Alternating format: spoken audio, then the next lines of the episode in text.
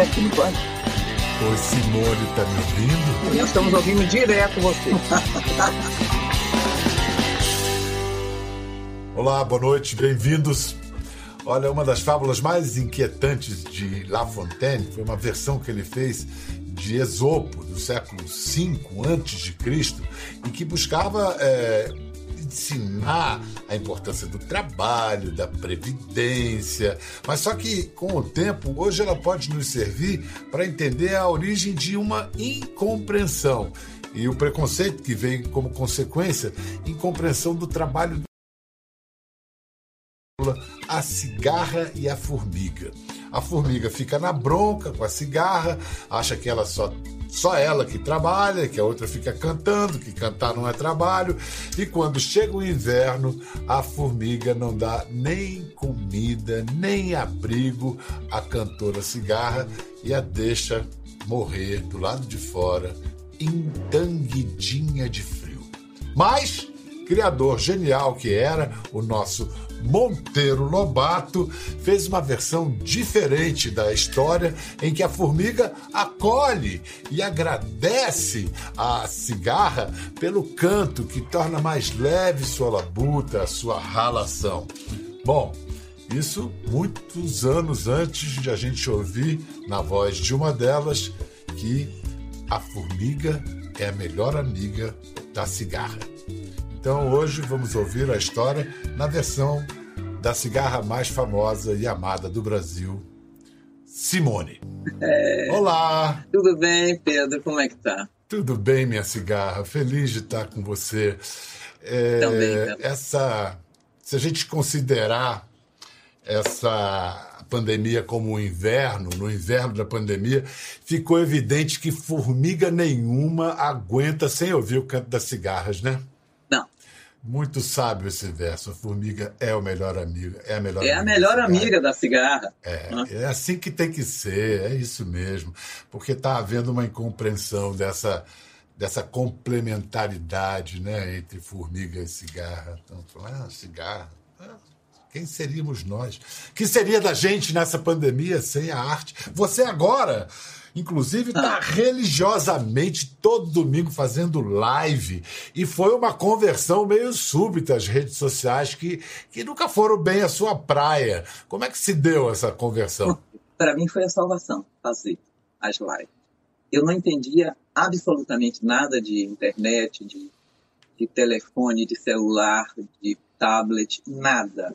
Era um, foi um tiro no escuro assim que a gente que a gente fez né, e continua fazendo. Então, a, a primeira live, fazer a primeira live foi muito difícil. Eu não tinha nenhuma condição, eu estava em cima, assim, acoplei um telefone numa mesa de massagem que ficou em minha casa, e aí eu comecei a fazer o meu barraco. Era uma, uma coisa que guarda tampa de panela, prendendo o celular, mais uma, um, uma, um lixinho que, que foi em cima da mesa de massagem para chegar à minha altura. É, e eu não tinha BGs, né? eu toco violão bem mal, e comecei a fazer. Falei, bom, a vontade que eu tenho de falar para as pessoas, de cantar para as pessoas, é, e de me salvar foi maior do que tudo o diálogo.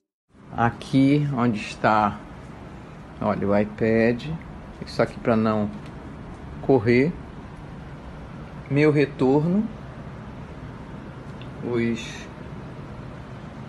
os livrinhos, uma mesa de massagem foi aproveitada. Então, ó para isso, gente. Ó para isso aqui. Ó, o estúdio maravilhoso. Você sair de um palco e cantar para o celular é uma loucura isso. Eu não tinha a menor, não tenho intimidade com essas coisas. Vamos lá, você é, tá com um bocado de data redonda agora, né? Você fez 70 anos, já fez, uhum. né? Já e fiz. E 50 anos de carreira agora Aí também. vai daqui a pouquinho, daqui a dois Daqui anos. a pouquinho. É, daqui a pouquinho. E é uma hora que você para para. Em geral, essas datas redondas nos inspiram a fazer um balanço da vida. Você está fazendo algum reexame desse passado? Ou esse exercício mesmo da pandemia, tudo isso já é, levou você a, a, a pensar nisso? Eu, eu sou uma pessoa que eu vivo hoje, o agora, o momento. O amanhã não, não sei e também sempre pensei dessa maneira. Ah, e, o, e o hoje para mim é exatamente, exatamente o agora. Eu coloquei toda a minha energia nisso. Mas olha, eu sei que você vive agora, mas vamos agora curtir um momentinho de nostalgia, falando de uma paixão é, que em que você brilhou que foi muito importante na minha vida também, o basquete. Olha essa foto, que coisa mais linda. Você e as meninas. A praia é de Copacabana, essa praia, será? Essa praia é, é Ipanema. Essa foto agora está promovendo um, um, documentário sobre essas mulheres incríveis da seleção que disputou o Mundial de 71 no Ibirapuera, em São Paulo. E o documentário é lindo, está disponível na, na internet, foi dirigido por Ellen Suki e Silvia Spolidoro. Silvia Spolidoro trabalhou na Globo, foi a primeira assistente de estúdio da Globo. Simone ia jogar esse campeonato, mas aí tor foi torção feia de pé, fratura no tornozelo? Foi no último dia de treino, lá em Petrópolis. Eu subi para jump, um jump, né? E caí em cima do pé da, da Odila. Um treino, o último treino da gente. E ali pare... teve assim um desabamento de, sabe, quando desaba o seu sonho? Meu sonho naquele momento, e eu vi, eu, eu desabou, cara. Fiquei assim, eu fiquei sem norte, eu fiquei sem chão naquele dia, naquele momento. Né? Mas a vida quis que a minha vida mudasse. É, pois é, e, de uma maneira.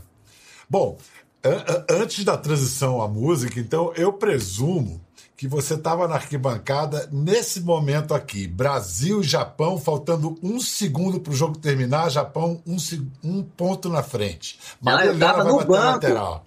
Eu estava ali no banco? banco? eu estava ali, vai ser bom. Heleninha, sexta Cara, foi lindo. Acho que é muito pouco que a gente valoriza essa geração é anterior é da nossa. Muito, muito pouco. Eu aprendi muito com elas. Elas são gênios, né? Maravilhosas. Delci, Maria Helena, Heleninha. Tava lá Elzinha, tava lá Rosália. Norminha, Marlene, Nilza, Laís, Zodila, eu joguei com todas elas. As jogadoras que foram convocadas foram 14, né? Que tem aí você tem a Cleonice e a Simone, que hoje é cantora. Foi um campeonato lindo. A jogada que houve, aquela lateral contra o Japão. Aquilo ali foi de gênio, né? Porque era Maria Helena, Nilza Sexta. Não tinha tempo. Dois segundos que foram e aquela bola foi que salvou bola o Brasil, de Deus. né? Foi a bola de Deus. Tá a gente chama, isso que a Heleninha disse é verdade, a gente chama sempre a bola de Deus, ou a bola do mérito, né? Porque aquela bola entrou e a gente seguiu em frente, porque nós lutamos muito. Muito legal esse filme, viu? E muito importante lembrar essa história, né? Mulheres pioneiras vocês eram, né? É, é como se eu tivesse lá como se eu estivesse lá neste momento, de ver a jogada. Era impensável né, a gente ganhar naquele momento. É, dois segundos e tinha que ser tudo perfeito, e foi tudo perfeito. A bola saiu das mãos de Maria Helena, que caiu nas mãos de Nilza, que fez a. Que foi lindo. Foi lindo. Foi lindo. Foi lindo. Se você tiver que resumir a sua transição do basquete para a música, uma frase breve, em poucos nomes, quais seriam? Na hora certa. Porque aconteceu, aconteceu de uma maneira totalmente inesperada e eu queria, mas eu não sabia o, o, qual passo? Um dia, eu sou professora formada, educação física. Um dia eu estava na minha salinha da, da eu não eu não não, está, não ficava numa sala dos, dos, professores junto com os professores. Eu tinha uma sala separada porque era perto da quadra. E um dia eu estava na minha sala, sabe aquela confissão que você faz para você mesmo num momento que eu adoro isso, mas não é isso que eu quero. Eu eu quero outra coisa. E ali eu larguei o que eu tinha eu tinha um Fusca, eu morava na casa da minha mãe, dos meus pais, minha vida estava toda certinha dentro do meu, daquele meu mundo. E eu não tinha problemas com nada, era uma pessoa feliz até certo ponto, mas quando a música entrou na minha vida, é isso aí que eu quero, vou ver o que é que vai ser. Ninguém sabia nada, né? Então, eu lembro muito bem, se eu, te, eu resumindo para você, é, você jogar a bola para a cesta, a bola cair, você pegar o microfone. O que caiu foi o microfone. A cesta foi feita e veio o microfone. Exatamente isso. Lindo. E eu amo o esporte, hein? Tava tudo tão é, bem escrito pelo destino que logo na primeira trilha sonora que Simone gravou para o cinema, antes da televisão, em 1976, foi logo um clássico instantâneo. Foi o Que Será, de Chico Buarque, para Dona Flor e seus dois maridos, de Bruno Barreto. Vamos assistir aqui Simone batendo o papinho e levando um certo sabão do Chico Buarque. Vamos ouvir. Ah, primeiro. O que não tem receita nem nunca terá. O que não tem juízo, tamanho. Vai, é bom porque a letra tem várias letras que pode errar. Lembra quando eu conheci você? Lembro. Lembra que fui gravar uma, uma musiquinha chamada O que será? Uma porcaria que ele fez assim, hum. de repente. Aí eu tava gravando com Aí quando eu entrei no estúdio eu vi o Chico. Bicho, eu tremia dos pés à cabeça. Aí eu comecei a cantar. O Francisco passou assim a, a música, eu botei a letra, aí eu comecei a cantar, né? O que será, que será? Que andam suspirando pelas alcovas. É aquela mania, né? Parou e falou, mania. então, Você falou assim, Simone? Eu falei, que, que é? Aí ele falou assim, não é alcovas, não. Eu falei, não. Ele falou, não é alcovas. Eu falei, Chico, que eu sou baiana. Falei, mas nem por isso tá errado. É, justamente.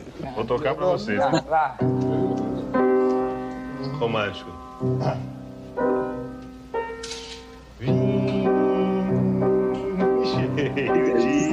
saudade. Ah, que Essa... maravilha! Muito bom. Essa imagem sua com Milton, que intimidade. Ai, meu que amor. Coisa mais linda. É. Amo, Vem cá, amo. O, o, o Milton compôs a música que deu a você o título de cigarra porque você pediu mesmo uma canção para cantar? Pedi. Pedi. Eu, eu só queria é, fazer, dar uma, uma adendo. No, eu soube recentemente que foi Bituca. O Chico tinha dado a música, ah, tinha dado a música, o que será Bituca cantar. Eles queriam fazer a gravação juntos. Eu estou te falando uma coisa que eu soube. Tá. E o Bituca, como eles pertenciam a gravadoras diferentes, é, o Bituca disse, olha, tem uma, uma pessoa aí que por que vocês não dão essa música para uma baiana? A gente já se conhecia. Olha que ser humano, entendeu? E fora isso, quando eu vi o Bituca pela primeira vez cantando ao vivo no Teatro Gazeta, eu enlouqueci. Literalmente eu enlouqueci. E esse amor por ele vem de muito tempo. E nós nos tornamos amigos. Eu também tenho uma historinha para contar, se você deixar. Por favor. Eu, eu, eu estava em, em Itaipu, na, na casa do meu irmão, e eu estava fazendo um disco que não tinha o nome Cigarra, tinha várias músicas, estava faltando o título do disco, do para o LP, né, naquela época. E eu fui fazer xixi num banheirinho, um por um, na casa do meu irmão. E estava lá fazendo xixi, eu, ouvi uma voz, assim, cigarro. Eu vi três vezes. É... Na terceira vez, eu saí correndo.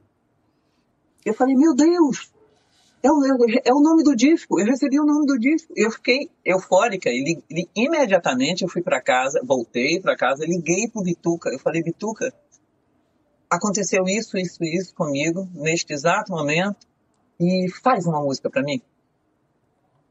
E aí ele pediu pro Ronaldo, eles fizeram. Ronaldo Bastos. Essa é, é a história real. Nossa, que lindo, que, que coisa mágica, né? Cigarra fez parte da trilha da novela Cara a Cara, da Band, em 79. Você teve 50 músicas, 50 músicas suas incluídas em trilhas de televisão. É, alguma que você lembra assim de cabeça agora? Algumas importantes? Ah, muitas, né? Jura Secreta, Toquitu, é, não são sinceras, eu não sei, é, muita face a face, muita coisa, o próprio que será, começar de novo. Começar de novo, começar de novo, de, aconteceu aquele negócio que a imagem e a música ficaram uma coisa só. A, a, a música genial do Ivan Lins e aquela coisa genial do Daniel Filho, com aquela atuação uhum. extraordinária da Regina Duarte. O que acontece quando a imagem e a música e a canção. O que, que faz isso acontecer? A gente não sabe. Mas é aquele. É, aquele quando. Sabe a estrelinha? Faz assim. Ou aquela gotinha d'água que. Quando bate, vem, a, vem aquela luz. Tudo conspirou tudo conspirou. Deu certo. Tudo deu certo. O Denis Carvalho, o Daniel Filho, o momento, o, o, do que se tratava, né? a mulher, a música. É misterioso, né? E, é misterioso. E, e, até, o, até hoje, né? Essa música é um avatar dessa ideia é. de emancipação feminina, né? Uhum. Da, da mulher brasileira. Da mulher brasileira, né? Mas olha só, não são só homens e mulheres brasileiras que adoram começar de novo, não. O maior arranjador vivo do mundo, o Quincy Jones, ele, é, ele disse que é essa música que ele quer ouvir na hora de virar estrela. Olha só o Quincy Jones falando isso. You know a lot of Brazilian singers and Brazilian right. musicians. And Simone. Simone she destroys me. I just adore her. Beleza pura. She's beautiful. She's so beautiful. And it's incredible because when she sang with us over there, we were so thrilled that she wore this beautiful white pantsuit, you know, almost see-through. And my rhythm section almost had a heart attack. but she's so wonderful and, and emotional and sensual. And, you know, when she knows, she knows how I feel about her. She's wonderful. Wonderful. If by chance the world were to end tomorrow, and you had the chance to listen uh, the only one more song, what the song would be?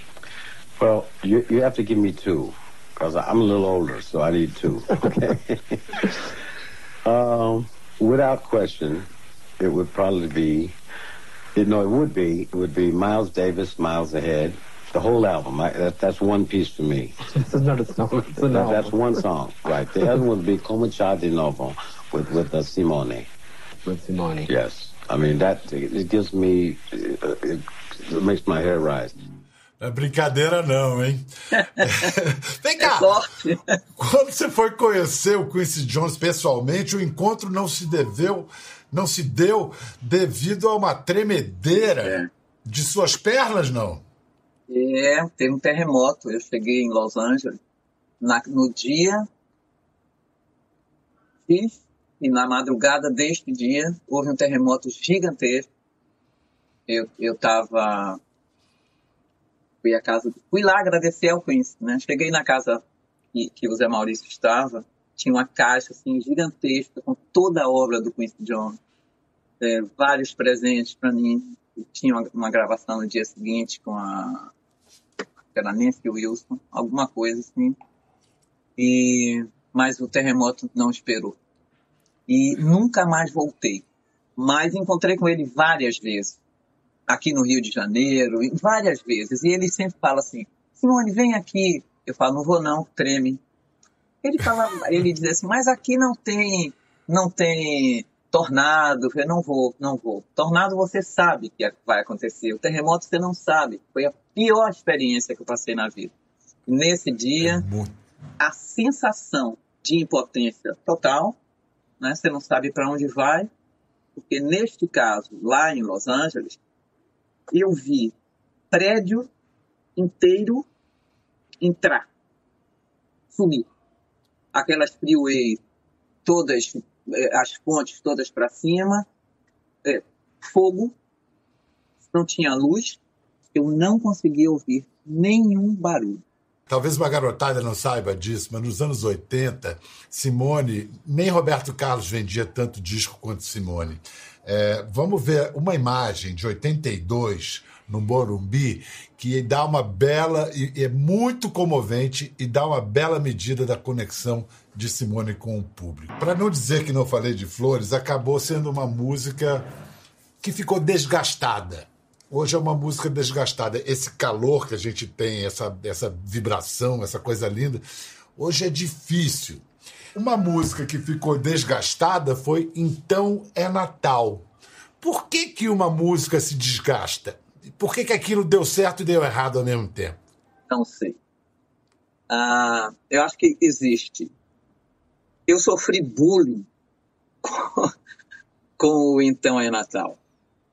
Aconteceu uma coisa inédita no Brasil, porque não, não existia um disco falando, sendo cantado com músicas natalinas. E esta música foi que nem é, aconteceu um boom Aconteceu, entendeu? Acontecendo. Você não pode dizer não a uma, a uma coisa que foi chancelada pelo brasileiro. Porque depois a música tocou tanto que é, uma geração que não conhecia, não me conhecia, não conhecia a mim, não conhecia a minha história e muito influenciada por pessoas que não queriam que acontecesse esta coisa boa que aconteceu comigo, porque tem vezes, tem, tem pessoas que têm raiva do sucesso do outro. Tom Jobim dizia isso. O brasileiro é proibido de fazer sucesso. Então a questão é: me pegaram para Cristo? Me pegaram para Cristo. Por que, que eu não posso cantar músicas de Natal? Por, o que, que me proíbe de cantar música de Natal? Por que, que, por que proibir uma música de ser tocada? Cara, proibir uma música de ser tocada. Que espírito ruim é esse? Não, a reação desproporcional só atesta o seu tamanho também. Você já, já passou por isso. Deixa pra lá. O, o, o Não, mas eu, eu fico assim. É, o ah. sucesso ah. no Brasil é ofensa pessoal. Né? É uma ofensa, é uma ofensa pessoal. É.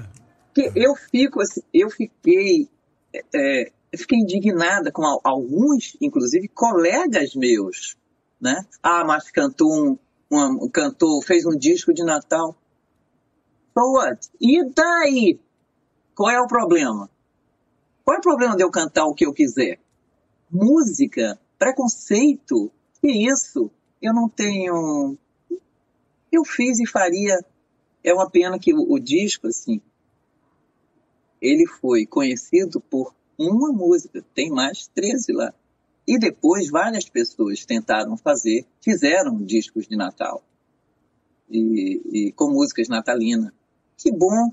Não faz de carnaval, não faz de, de festa junina, por que não?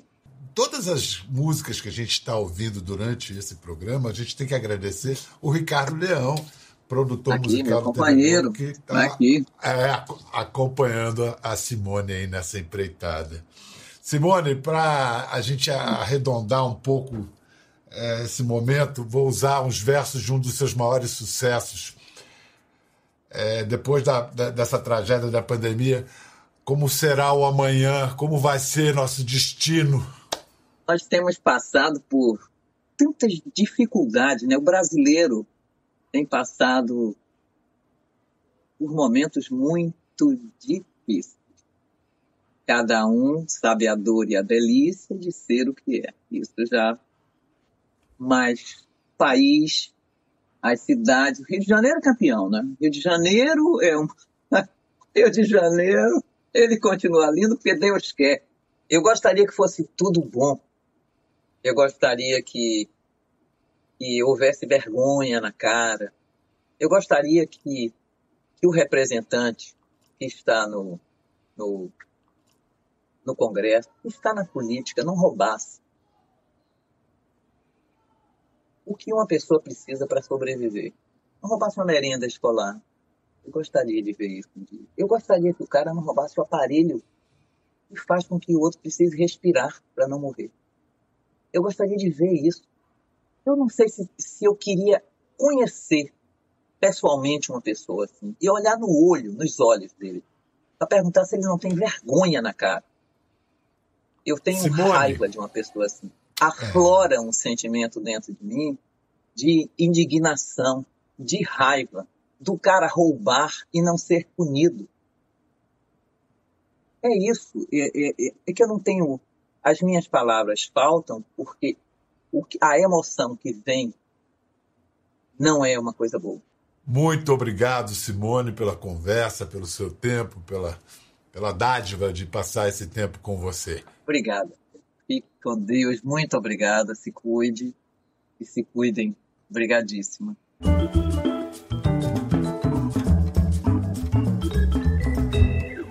Gostou da conversa? No Globoplay você pode acompanhar e também ver as imagens de tudo que rolou. Até lá.